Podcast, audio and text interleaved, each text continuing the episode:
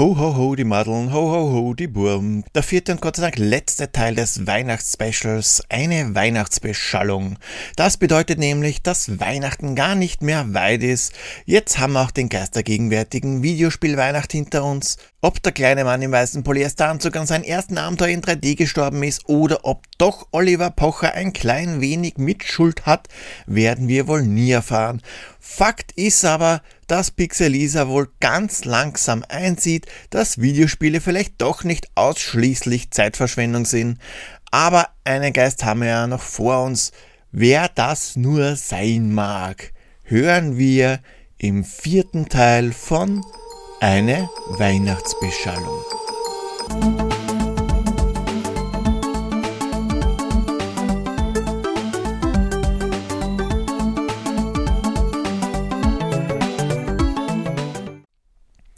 Pixelisa war leicht verstört. Was soll der Mist? Doch da fiel es ihm wie Schuppen von den Haaren. Wenn er keinen Frieden finden würde und nicht mit sich selbst ins Reine kommt, ereilt auch ihm das Schicksal, keine Ruhe zu finden und rastlos andere Leute heimzusuchen? Es lief ihm kalt den Rücken herab, als ihm bewusst wurde, dass er noch einen Geist vor sich hatte. Den Geist der zukünftigen Videospielweihnacht. Wird es ebenfalls eine totgemolkene Figur sein?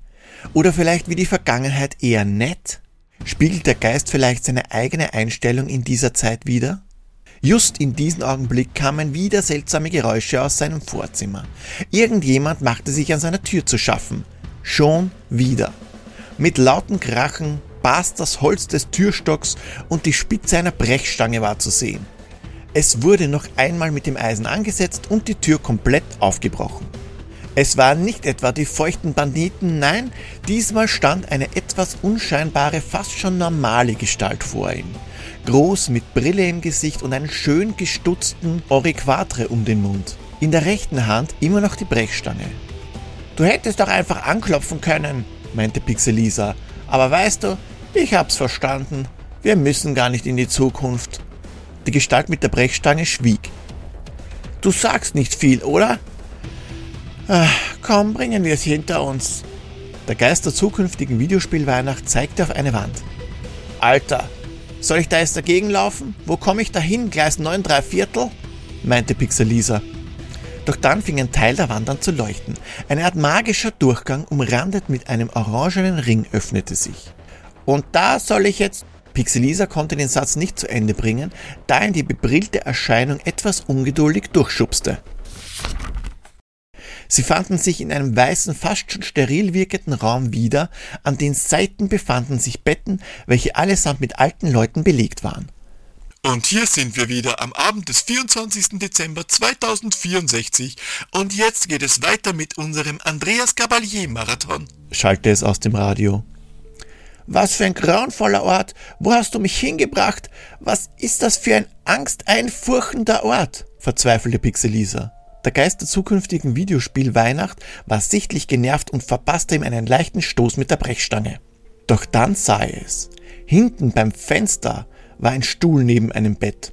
Auf diesem Stuhl saß der kleine Timmy, der nun gar nicht mehr klein war. Und im Bett, er konnte es kaum fassen, lag Pixelisa selbst, nur alt was ist mit mir los? Bin ich krank? fragte Pixelisa. Der Geist nickte mit ernster Miene. Timmy hatte ein Schüsselchen mit einer Art Brei in der einen und einen Löffel in der anderen Hand. Komm, Mr. Polly, einen Happen noch, forderte er den alten Mann auf, doch noch etwas zu essen. Anschließend nahm Timmy ein Buch zur Hand und begann daraus vorzulesen. Eine Weihnachtsgeschichte stand in großen Lettern am Einband. Während Timmy Seite für Seite vorlas, war große Dankbarkeit und Freude in den Augen des alten, verwirrten Mannes zu sehen. Verdammt, was ist mit mir los? Warum zeigst du mir sowas? Pixelisa geriet in Panik. Der alte Mann schlief ein. Timmy legte das Buch beiseite und winkte einem Pfleger zu sich. Er ist eingeschlafen. Heute hatte er wieder einen guten Tag. Denken Sie, dass sich sein Zustand noch bessern wird? Der Pfleger seufzte. Es tut mir leid. Wir können das Voranschreiten der Krankheit nur verlangsamen. Herr Poldi hat damals leider alle Aktivitäten, die sein Gehirn trainierten, abgelehnt. Angefangen hat es mit den Videospielen, dann den Rätseln und zu guter Letzt alles, was er als Zeitverschwendung sah.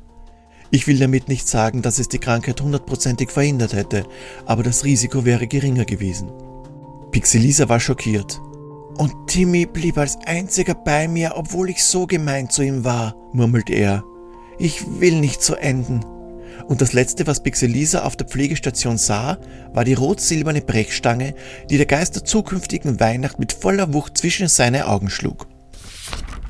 Mit einem Brummschädel fand sich Pixelisa in seinem Bett wieder. Er schreckte auf und griff hastig zu seinem Tischkalender. 24. Dezember 2020, es ist noch nicht zu spät, rief er und lief zum Fenster.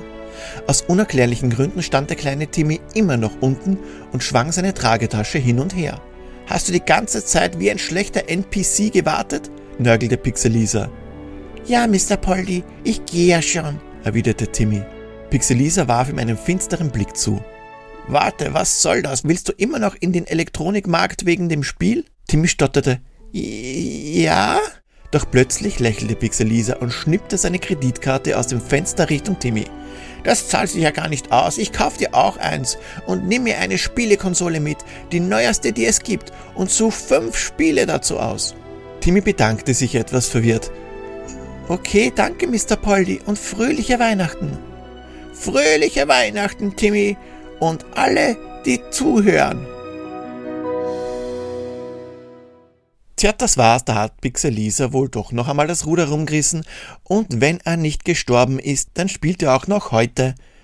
Weihnachten steht vor der Tür, Zeit des Zusammenseins und der Fröhlichkeit. Denkt aber vielleicht auch daran, dass es Leute gibt, denen es nicht so gut geht. Vielleicht ist jetzt zum Beispiel gerade ein idealer Zeitpunkt, Kleidung auszusortieren und zu spenden.